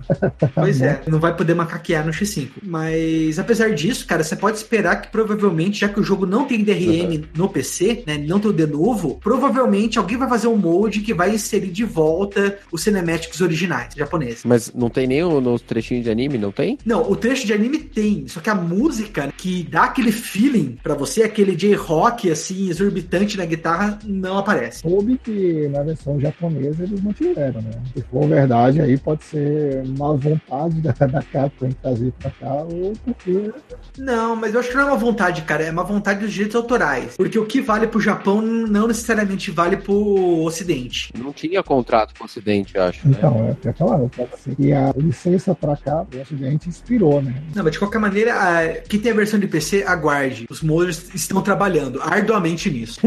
Pô, Manuel, me diz que no Legacy Collection X eles consertaram Nossa. dublagem, né? horrível. Olha, cara, desculpe, mas eu, pelo que eu sei, a dublagem continua a mesma do original. Inclusive, digo mais, você não pode escolher colocar legendas no jogo e ter a voz original em japonês. Ou você coloca o jogo todo em japonês sem legenda, ou você coloca ele em inglês. Não tem legendinha. Ai, cacete. É, prefiro botar em japonês. Então. Mas o bom é que o Mega Man X4 é o primeiro jogo no qual a, a voz dizendo o nome do Maverick na abertura, né? Você escolhe seu inimigo e ele vai dizer lá o nome dele antes de você entrar na fase. Ah, legal. E, além disso, os personagens dialogam com os chefes antes de iniciar a batalha. Isso eu já não acho tão legal, mas tudo bem. Eu acho, né, principalmente pra pegar e pra fazer aquela coisa não ser gratuita, entendeu? Não ser só, ah, não, você é o Maverick, então não tem que te matar. Ter realmente um motivo, sabe? Ter exatamente assim, é uma, uma conversa pra dizer, não, fodeu, cara, ele tá dominado pelo vírus do Sigma e não tem jeito de tentar dialogar, né? A diplomacia caiu por terra. Eu até acho legal isso, principalmente na, na luta contra o Magma Dragoon, né? Que ele tem toda uma história, tá ligado? Ele era uma Maverick Hunter que no X. Ele tem, um, tem uma parada toda é, Goku e Vegeta, assim, sabe? E ele meio que se deixou ser infectado pelo Sigma vírus só pra poder lutar contra X e ver quem era mais forte, sabe? É que nem o Vegeta lá com o Majin Buu. O Dragon Ball Z feelings total, né? E ele usa Hadouken e Shoryuken.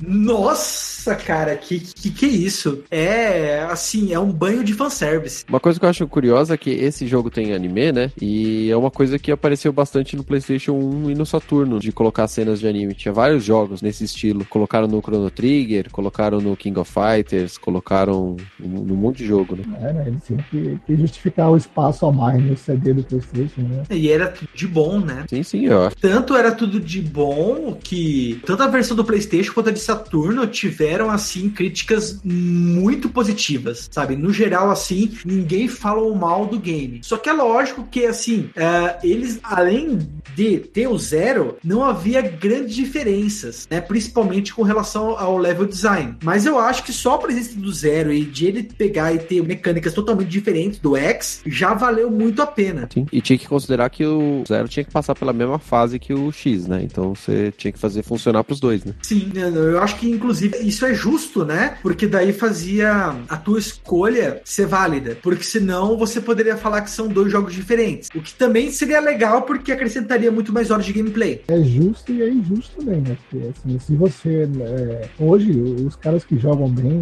eles acham que jogar com zero é o melhor tal, é foda. Mas ah, se você tá jogando o jogo pela primeira vez, o zero ele era o, era o hard mode do jogo. Né? Enquanto o X podia atirar de longe, o zero tava limitado ao corpo a corpo e tal. Tem isso aí também que tornava o gameplay com zero um pouquinho mais difícil, pra quem não tá acostumado. E pra quem tava achando que a história era sempre a mesma coisa, você vê agora que o X4 tem uma história um pouco mais elaborada. Que ele fala, é no ano de 2100 XX, século 21, dois grandes reploids existem então para combater os Mavericks. Então você tem aquela luta dos Maverick Hunters contra a Repli Force mais uma vez. As duas organizações colaboram em várias ocasiões. Então você pode pegar o Zero, que fez amizade com o Coronel, né? Ou Colonel, né? Que tá aí, que japonês não consegue falar o R. E a Iris, que é a irmã mais nova dele. E você também tem o X.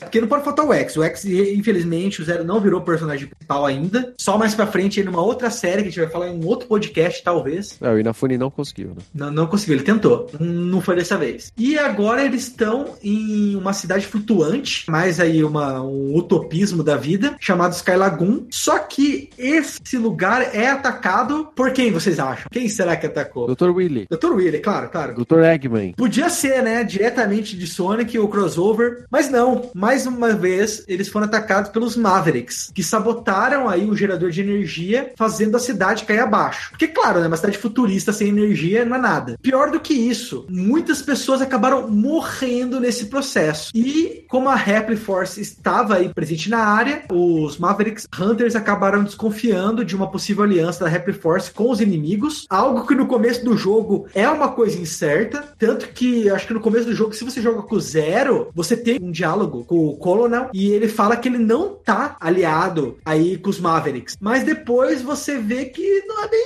assim, né? É, né? Não tá, né? Só que, sei lá, ele quer lutar contra o Zero. E o pior, né? O Zero tá junto com a irmã dele, e a irmã dele fica falando: Não, cara, não luta contra o meu irmão, muda de ideia, não é bem assim. Só que a- o confronto acaba sendo inevitável. E apesar do General tentar fazer um pronunciamento falando que eles estão pregando a paz, que tá tudo certo, eles acabam lutando um contra os outros, acabam descobrindo aí essa mentira. E no meio disso, acaba acontecendo um monte de revoltas entre os Maverick Hunters e os Mavericks unidos com a Repli Force. E, cara, é, é um fuzuê assim do começo ao fim do jogo. É um, um monte de plot twist na cara, sabe? Você não sabe quem confiar. E vocês têm uma chance pra adivinhar quem está por trás de tudo isso. Não sei de que Sigma, que Sigma é. Não sei. Que Sigma foi que fez isso. Ah, cara, sempre o Sigma, sempre o Sigma. Só tem mais uma pergunta a ser feita sobre o plot desse jogo: é o Zero morre? Claro que o 00 tem que morrer, cara. Se o Zero não morre, não é um jogo do Mega Man X. Depois que eles resolvem essa treta toda aí, a gente tem que falar sobre gameplay. Além do Zero ser um personagem jogável, tem alguma diferença pro, pro X? Não. Cara, não. É, como a gente falou, o Zero é bem diferente do X, porque além de ele não pegar e cada vez que ele mata um chefe, ele não ganhar uma arma nova, mas sim novas habilidades, ele também sofre mais dano do que o X. Então é co- exatamente como o Thiago falou. Pra quem não é experiente, jogar com o Zero é jogar no hard mode. Mas além disso, no jogo, apenas dois E-Tanks. Pra quem não conhece, os E-Tanks são aqueles tanques que recuperam a tua energia. Geralmente que você usa quando você tá nos chefões, você tá acabando a tua energia, você aperta Start, vai no E-Tank e ele recupera a tua energia toda. Mas apesar de ter apenas dois E-Tanks, dois novos tanques foram adicionados. Que é o W-Tank, que ao invés de encher a tua energia, enche a energia da tua arma. E o X-Tank, que enche a sua vida duas vezes mais que o E-Tank. Então, tem, no final das contas, acaba tendo quatro tanques de energia, né? Dois normais e um EX que é o dobro do normal. Exatamente. No final das contas, a coisa fica mais ou menos na mesma. A diferença é que você tem menos um item, e esse item que é menos é um item para recuperar tua arma. Mas ao mesmo tempo tem um item que recupera o dobro. Então, no final das contas, se você fizer uma matemática aí, você acaba ganhando itens de armas. Na verdade, eu não sei se é esse Ou se existe um outro tank que basicamente quando você morre, você começa, quando dá game over, você recomeça com quatro vidas ao invés de duas. É, então ele te dá dois tanques de energia a mais, mas é uma situação extrema, né? Você já morreu, né? Eu acho que é isso. Não, acho que é esse aí mesmo. Bom, beleza. O X4 é o, é o preferido do Manuel. É, o que, que você acha desse aí? Cara, só lembranças boas do, do X4, assim, é. é porque esse eu não joguei, então eu não consigo opinar. X4 foi, era 32 bits, assim, eu com meu Playstation em casa, ou na casa do amigo, né, no Playstation dele. Só lembranças boas, assim, desde aquela abertura da capa, já da 32 bits, né, várias partículas se juntando, e a abertura, e eu descendo, descendo as escadas para ir na banquinha do lado da rua para olhar a revista e ver como é que mata o Sigma. É um dos meus favoritos, cara. Se não for o favorito da era 32 bits. Da hora, da hora. Eu só fui jogar o X5, que era a época que os emuladores de PlayStation já funcionavam decentemente. Na época do X4 não funcionava direito. Claro, é, é 32 bits também, é, a, a, a, diferença ali de gráficos é, gritante, né? Quando começa, você vê aquele gráfico belíssimo, com 2D, né? Misturado com 3D ali, de fundo. É, é cinematic e música, cara. Tem cinematics e você tem música de verdade, entendeu? Música cantada. Você queria mais o quê, né? Não tem mais o que querer. É, quando eu joguei, eu gostei muito do X5. Eu, eu já não estava mais acostumado a ficar jogando Mega Man, então eu achei ele um pouco difícil. Eu não sei se ele é realmente difícil, mas o, o fato dele misturar com 3D, em alguns momentos eu achava esquisito, porque a diferença entre o sprite e o gráfico meio 3D que eles faziam era estranha para mim, a textura e tal, ainda era aquele pixelado low poly, né, aquele negócio meio esquisito, mas faz parte, né, da evolução do jogo aí. É o começo do fim. É, é o começo do fim. Bom, o X5, ele, ele foi pensado inicialmente para ser o último, né, da série X. O Inafune falou, ó, oh, esse aqui é o último, falou pro time inteiro, ó, programa tudo aí como se fosse o último, né? Faz o melhor que vocês puderem aí. E aí depois falou: É, então, né? Veja bem, vamos fazer o X6 aí. É, dá pra tirar mais leite dessa vaca aí, vamos, vamos resolver, né?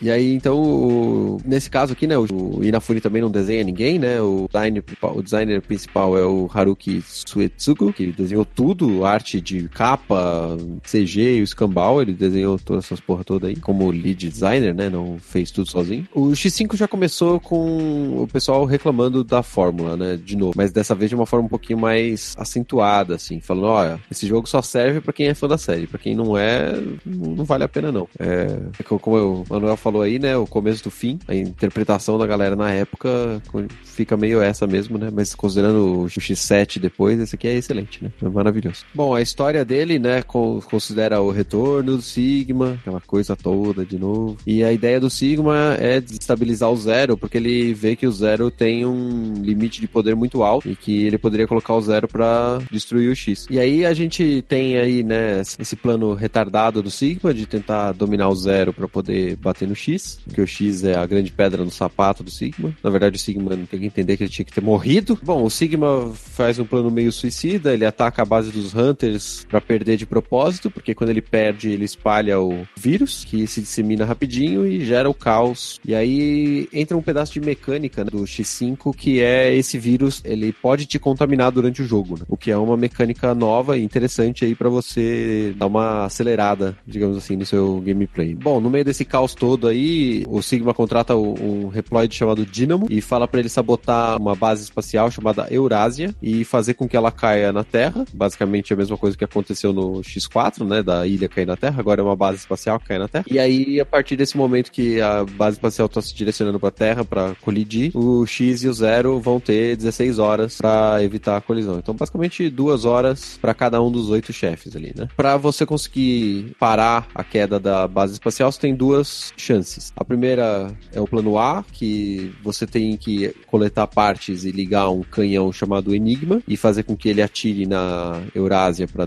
destruir ela antes dela chegar perto da Terra. E o plano B é se essa parte do canhão falhasse, você tinha que embarcar numa nave espacial e ir em direção numa missão suicida, basicamente. Aí o X e o Zero eles têm a ajuda de três robôs, Alia, Douglas e Signas, e tanto faz, essa é Signas. Signas. Não, é Sigma.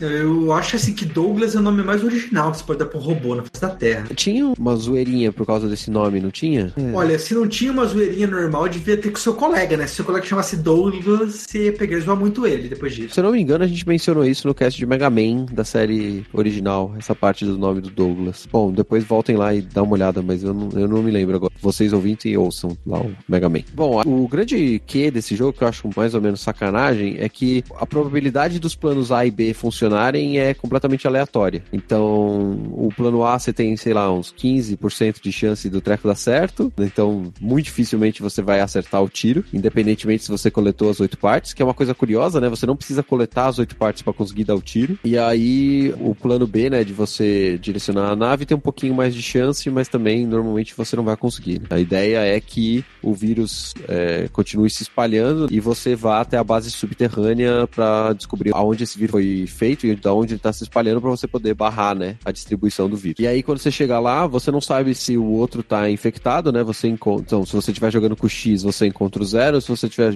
jogando com o zero, você encontra o X, e aí fica um olhando pra cara do outro na dúvida, e aí sai na porrada, né? E é um jeito interessante você colocar você para lutar contra o seu amigo, né? Bom, aí esse jogo ele tem três possíveis finais. A primeira situação tem o trigger principal, né? Se o zero foi ou não foi infectado pelo vírus Sigma. Se o zero foi infectado, o X que derrota o Sigma, mas ele tá gravemente ferido, e aí ele é salvo por um desconhecido. Eu não sei se depois eles explicam quem que é, mas eu não me lembro. E ele perde a memória do zero. Esse é o final completamente triste. Os outros dois finais são baseados no zero não ter sido infectado. Então os dois estão lutando contra o Sigma e acabam os três ali se lascando enquanto o Sigma é destruído. Você pode ter duas situações. O X tenta salvar o zero e se você estiver jogando com o zero, você derrota o Sigma e o zero morre. Se você estiver jogando com o X, o zero morre você fica com a espada dele. Então assim, o zero morre de qualquer jeito. Pra variar um pouquinho, é mais um jogo que o zero morre. Como eu disse, né? O Zero é a figura religiosa do Mega Man. Sempre. E eu ainda mais, cara. Eu acho que esse jogo é. Desculpa a besteira que eu vou falar, depois você pode digitar qualquer coisa. Mas esse Mega Man X é muito espírito do Rock 3, cara.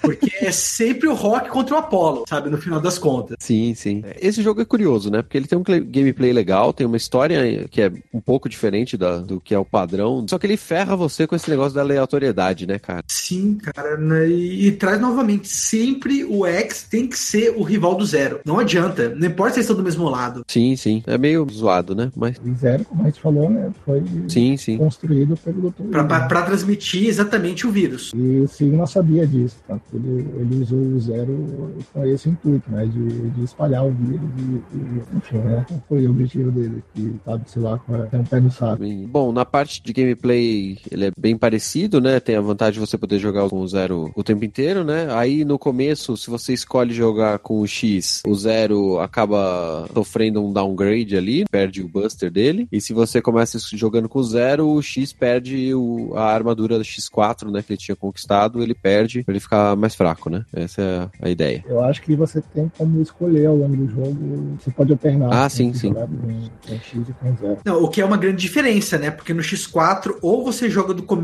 ao fim com o X, ou do começo ao fim com o Zero. Sim. Você tem quatro upgrades de armadura, né? E aí você. Só que aqui, em vez de você poder fazer o upgrade só da bota, depois só da, do tiro, depois só da defesa, do capacete, sei lá, você tem que vestir a armadura inteira. Então você precisa coletar todas as peças daquela armadura para você poder vestir o upgrade. Na verdade, são duas armaduras, né? Tem a Falcon Armor e tem a. Black Zero Armor? Ou não, aí Eu tinha visto que eram quatro. São duas armaduras. Tem a Falcon Armor e tem a Gaia Armor, que, que é aquela que você pode andar nos espinhos e tal. Tá praticamente um Saint Seiya version. Curiosidadezinha aí, eu não sei se eles mantiveram isso na versão do, do Legacy Collection, eu acho que não. Mas seis dos oito chefes é, iniciais, eles são uma referência ao Guns N' Roses. Mas isso é só na tradução americana, né? Isso, na versão americana. É, tem... é, é, pelo que eu li no Legacy Collection, não tem isso. Eles vão ser traduções do nome japonês. É uma pena, né, cara? Eu gostei, eu gostei da brincadeira que eles fizeram. Né? Regina, não machuca ninguém, né? Regina Fume é assumido do. Por isso que eu boto fé nos modders. Quero ver também os nomes originais de volta. Tô aguardando. Umas outras características é como você pode jogar com os dois personagens. O, se você estiver jogando com o Zero e você estiver coletando as partes das armaduras, você entrega essas armaduras pro X. Você não ganha uma armadura pro Zero. Exceto se você estiver coletando a Ultimate Armor, lá com o Professor Light. E aí você, com o Zero, você ganha a armadura preta, né? De volta. O que é interessante aí também. E naquele negócio de você correr para não ser infectado pelo vírus, como o Zero é feito para receber esse vírus e espalhar ele, ele acaba se tornando meio que invencível, né? E fica fodelão o vírus. Enquanto o X fica perdendo vida, como se estivesse, sei lá, tomando veneno. né? Curioso. Ah, acho que é isso do, do gameplay do jogo. Bom, esse aqui foi o último que eu joguei. E, antes de completar, eu só tenho uma, uma pergunta pro Thiago me rememorar aí. Thiago, nesse jogo, quando o Zero acaba com algum dos inimigos, ele recebe um upgrade, tá, uma habilidade nova, né, baseada na espada, como no X4 ou não? Porque eu acho que o que eu me lembro, o come, eu achei ele começo do fim exatamente por causa disso, porque ele muda essa mecânica que tinha no X4 e não é passada pro X5. Não, é exatamente igual. Ele ganha habilidade também. Então tudo bem. Então é o X6 mesmo que fode com tudo. Mais alguma coisa sobre o X5, não, né? Acho que não, acho que é isso. Bom, depois do X5, a gente teria o X6, o X7 e o X8. É, o X7 a gente já definiu lá no começo do programa que é o pior de todos, a história do Mega Man. É fazer o jogo 2D virar totalmente 3D não dá. E assim, no geral, fora particularidades, ninguém se importa muito com o que acontece do X6, 7 e 8. Ah, o Thiago, acho que do- dos três aqui, é o único que ainda acha o X6 legal. Uh, uh, uh, manda o estagiário embora!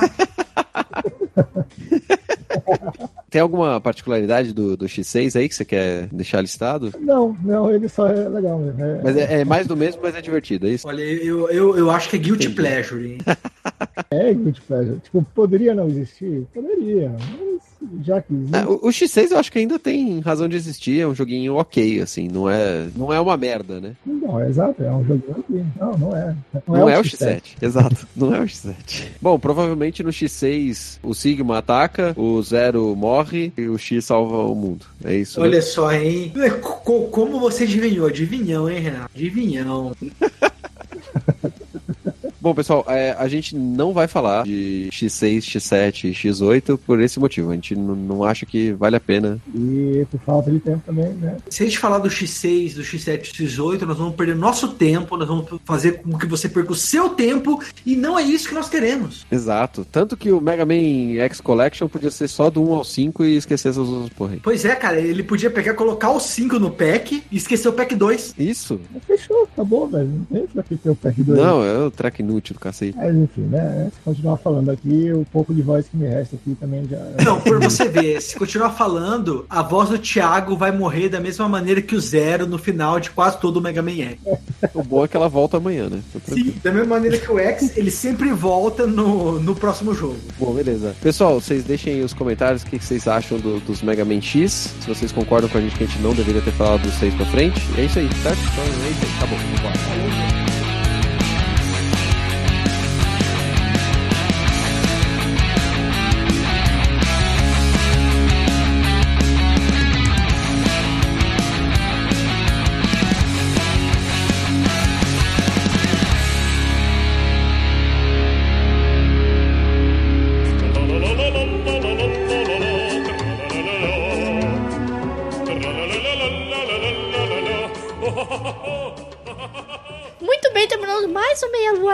Aqui, quentinho e delicioso pra vocês. E eu estou aqui novamente para leitura de comentários com vocês. E quem está aqui comigo me acompanhando é o Socket Wellington Marquezinho, ou Jesus, como vocês preferem chamar. E aí, galera, como vocês estão? Mais rápidos do que nunca? Todo mundo correndo, né? Que é a pior, que é a melhor coisa, speedrun da vida, cara. É, esse, esse speedrun ainda tô tentando domesticar, mas tá difícil. Principalmente quando você sair atrasado pro trabalho. você é speedrun, teu serviço. Mas nós estamos aqui para a leitura de comentários do cast passado, que foi exatamente sobre o que é speedrun, você zerar jogos em tempo recorde, pegando itens ou não, né? Que existem várias categorias, mas vocês puderam escutar aí os nossos queridos amigos speedrunners, saber como que funciona. E Socket, vamos começar então aqui pelo nosso site e faça as honras. Leia o primeiro comentário. Então vamos começar lendo o comentário do nosso querido, amado e não mais desconhecido Marinaldo. Eh, Quer dizer, tô desistindo. Ouvido e amado, bom saber que sou speedrunner, principalmente porque repito muito os, os mesmos. Devil May Cry 3, Resident 3, Resident 4, Resident 5, Resident 6, agora Devil May Cry 2 Reboot. E pra relaxar jogo alguma outra coisa. Eu até tentei ver se dava pra fazer carreira, mas, como a Mone, eu não consigo deixar de pegar tudo que eu vejo pela frente. A não ser que conheça bem o caminho. Tudo Zé Lutinho. Zé Lutinhos. Eu também sou meio Zé Lutinhos. E mesmo conhecendo, ainda pego tudo. É, e às vezes você não precisa pegar e você quer pegar o item, né? Não, você não precisa dele, né? Tá bom. Dos comentários, certamente que seria mais fácil se fosse no Super Nintendo. Mas Devil May Cry nesse console não seria a mesma coisa. Talvez fosse um RPG como Final Fantasy V, mas no estilo Rack Slash com sistema único que beira o tempo real, ou similar. Muito bom. Assim, tem que ver é, a questão do speedrunner, ver em quanto tempo você termina e quem terminou o jogo que você gosta mais rápido, né? Seria legal você dar uma olhada, né? E ver quem foi que zerou o, no caso, o Devil May Cry, tudo em tempo recorde. A Resident Evil tem um monte de gente por aí que faz também em tempo recorde, mas seria legal você ver o Devil May Cry. Eu não sei quanto que é o Devil May Cry, cara. Precisava dar uma pesquisada mesmo. É, tem que dar uma olhada. Eu também não tenho ideia de quanto tempo leva um Devil May Cry 3, por exemplo, em speedrun. Sim, mas muito obrigada, tô desistindo pelo seu comentário e volte aí sempre, né? E agora eu vou ler o comentário do Alexandre Carvalho. Ele disse o seguinte: Olá, amigos do Meia Lua. Andei meio sumido, mas saibam que eu estou sempre acompanhando essa delícia de podcast que é o programa de vocês. Ai, que delícia, cara. Ai. Sobre speedrun. Ando jogando games assim ultimamente, meio sem querer. Ocorre que, como já escrevi anteriormente, tenho um pequeno padawan de 6 aninhos e não posso ficar jogando qualquer coisa na frente dele. Me resta passar pelos joguinhos na correria mesmo, só pra conhecer. Fiz isso com Dark Souls 3 e Bloodborne, sagas que gosto muito e que gostaria de ter explorado mais. Pois é. Ah, é, então eu não sei como você terminou Dark Souls tão rápido assim, mas tudo bem. Ainda mais Dark Souls 3, né? Tudo bem que ele não é tão difícil quanto o Dark Souls 1, né? Mas é válido. É, A dificuldade dele é, é bem é bem semelhante. Não deixa de ser tão difícil assim, né? Mas o pessoal fala que Dark Souls é mais fácil. 3. Andei sem aparecer por aqui também, pois estou engajado em um projeto motivado pelo Meia Lua Cash e outras referências. Um canal no YouTube mostrando minha coleção de games e trocando ideia com os poucos inscritos que aparecem por lá. Só digitar no YouTube Spider Marmo Games Spider Marvel. e me encontrarão. Quero agradecer aqui, nesse momento, a inspiração por parte dos amigos da delícia desse podcast. Muito obrigado mesmo. Deixo por fim o link direto para o canal. Forte abraço a todos. Nossa, que legal, cara. Mas é, tem que tomar cuidado com o que joga na frente do pequenininho. Mas que legal que você tá mostrando a sua coleção de jogos e tudo mais. A gente vai passar lá dar uma olhadinha. O link tá aqui. A gente com certeza vai passar lá para dar uma prestigiada no seu trabalho, viu? Parabéns, Alexandre Carvalho. Muito bom. Olha, se ele evita jogar Dark Souls, Bloodborne pro pequeno dele, né, de 6 anos, o meu primo de Ribeirão, que tem a mesma idade, ele quer que eu fique jogando God of War na frente dele. É, e é meio complicado. Imagina, né? Que nem, nem tem sangue nesse jogo. Imagina. Ele só quer ver o colosso que ele não consegue derrotar no God of War 2, o primeiro chefe. Ah, a nota de um real? A nota de um real, exatamente. Ele fica insistindo toda vez que ele vem. Ah, mata o Colosso pra mim, mata o Colosso pra mim. Tá bom, o Colosso não é nada demais. A cena um pouco antes é, mas eu não entro nela, né? Oh, meu Deus. Mas obrigada, Alexandre Carvalho, pelo seu comentário. E agora, Socket, nós iremos lá para o Portal Deviante, onde nós temos mais dois comentários. Muito obrigada aos nossos queridos deviantes que têm deixado comentários aqui. Um grande beijo da delícia em vocês. E, Socket, manda ver no primeiro comentário do Portal Deviante. Então eu vou ler o comentário do Gui Castro, que ele vai colocar um jogo que entrou essa semana no universo dos games, em todos os consoles, né? Quanto mais rápido, melhor, ele começa. Há vezes que eu paro para assistir a mágica que esses caras fazem na internet. Muitas vezes ficava me perguntando se não era edição de vídeo, pois tem coisas que são insanas, como este daqui. Ele bota um vídeo para vocês que, que estão ouvindo, né, no comentário, que é um cara que ele joga ao mesmo tempo Mega Man X1, X2 e X3, zerando 100% os três jogos ao mesmo tempo. Então, esse vídeo é conhecido, é demais. Quem nunca viu, tem o link na- aqui no comentário do Deviante, mas vocês podem procurar também no YouTube que está lá. E aproveitei, né, porque essa semana saiu o X Collection, né, então tem vários speedrunners de Mega Man por aí que é insano o que eles fazem e eu fico com, com bolha no dedo não conseguindo fazer nem 10% do que eles fazem. Ai, meu Deus. Mas Mega Man é meio tenso de jogar mesmo.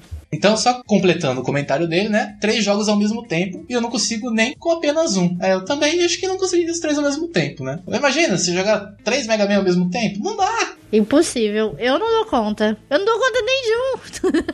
Mas parabéns, gente. Deu pra ver que existe uma comunidade grande por trás dessa arte de desafiar o próprio jogo depois de ter terminado uma centena de vezes. Abraços delícias rapidinhos para todos vocês. Ah, que delícia, rápida, cara. Mas rapi rapidinho é sempre muito bom, né, Ah, Soft? bem, é, é assim, é rápido, direto e uma delícia sempre.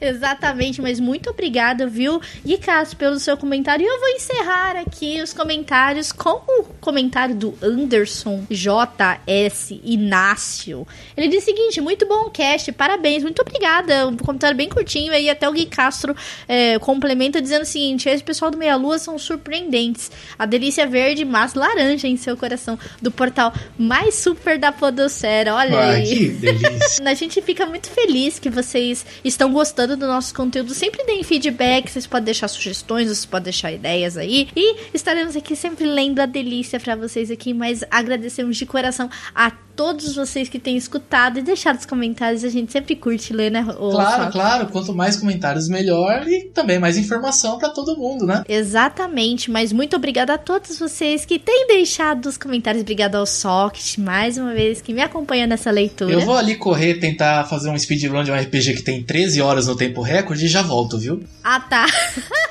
Mas, gente, não se esqueçam de nos seguir nas nossas redes sociais, que estão todos na descrição desse cast, nosso Twitter, nosso Facebook, nosso Instagram. Não se esqueçam de se inscrever no nosso canal de vídeos e nosso canal de lives. Vídeos toda semana, lives todas as quintas e sextas-feiras. Logo em breve teremos novidade pra vocês aí nos acompanharem também no nosso canal de lives. Que a delícia vos acompanhe nessa semana e até o próximo cast. Um grande beijo a todos vocês e nos vemos em breve.